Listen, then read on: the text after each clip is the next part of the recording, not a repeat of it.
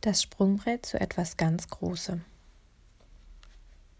Weißt du, sagt Sarah, während sie sich ein Stück Waffel in den Mund schiebt, wenn du kreativ bist, musst du einfach so viel Output wie möglich produzieren.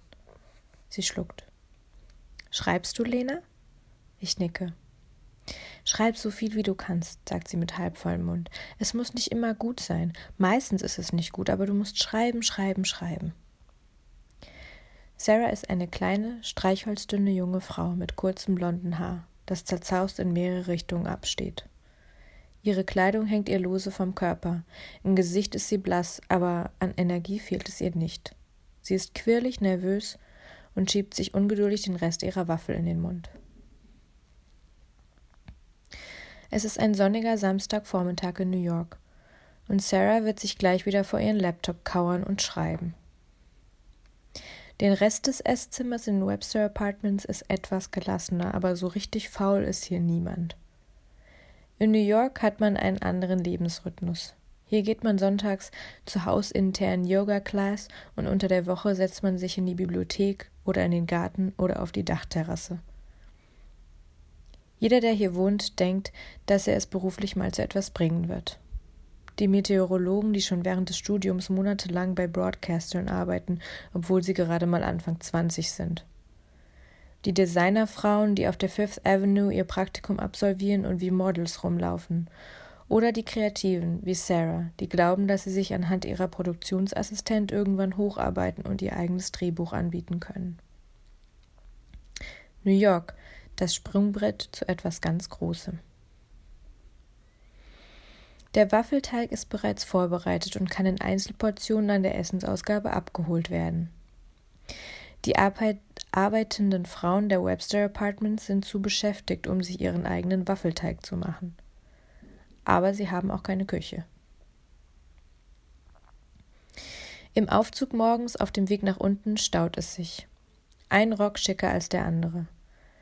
In fast jedem der 13 Stockwerke stoppt der Fahrstuhl, die Türen öffnen sich und entweder es zwängt sich jemand rein oder derjenige bleibt schnaufend draußen, weil alle schon wie Seepferdchen ineinander verhakt sind. Die Kombination aus Parfüms ist explosiv und verdrängt den Rest Sauerstoff, der sich im Aufzug befindet. Als sich die Türen im Erdgeschoss endlich öffnen, atmen alle erleichtert auf. Die Traube verteilt sich, bewegt sich in Richtung der Schließfächer, wo jeder seinen Zimmerschlüssel lassen muss. Die Schlüssel der Schließfächer werden dann an der Rezeption abgegeben. Abschließend konkurriert die Traube um die Sympathie des Portiers, den jede mit einem zauberhaften Lächeln streift. Goodbye, Sir. Have a good day. Der Portier setzt sein breitestes Grinsen auf und erwidert die Freundlichkeiten zwanzig, fünfzig, hundert Mal. Im Haus herrscht strenges Männerverbot, mit Ausnahme der Angestellten und des Erdgeschosses. Männer dürfen auf den Sofas auf ihre Liebsten warten, aber sobald sie in Reichweite der Aufzüge gehen, werden sie weggescheucht. Ich kann mir nur zwei Szenarien vorstellen. Entweder hier passiert jede Menge Verbotenes in Abstellkammern oder durch Bestechung des Portiers, oder die Frauen hier interessieren sich tatsächlich nicht für Männer.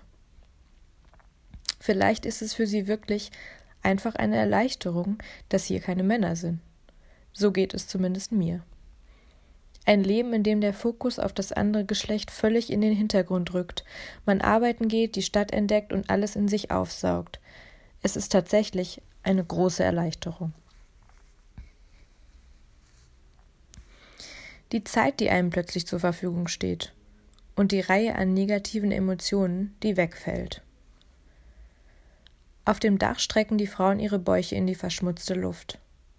Der Lärm der Stadt ist immer präsent, aber so hoch oben nicht prominent.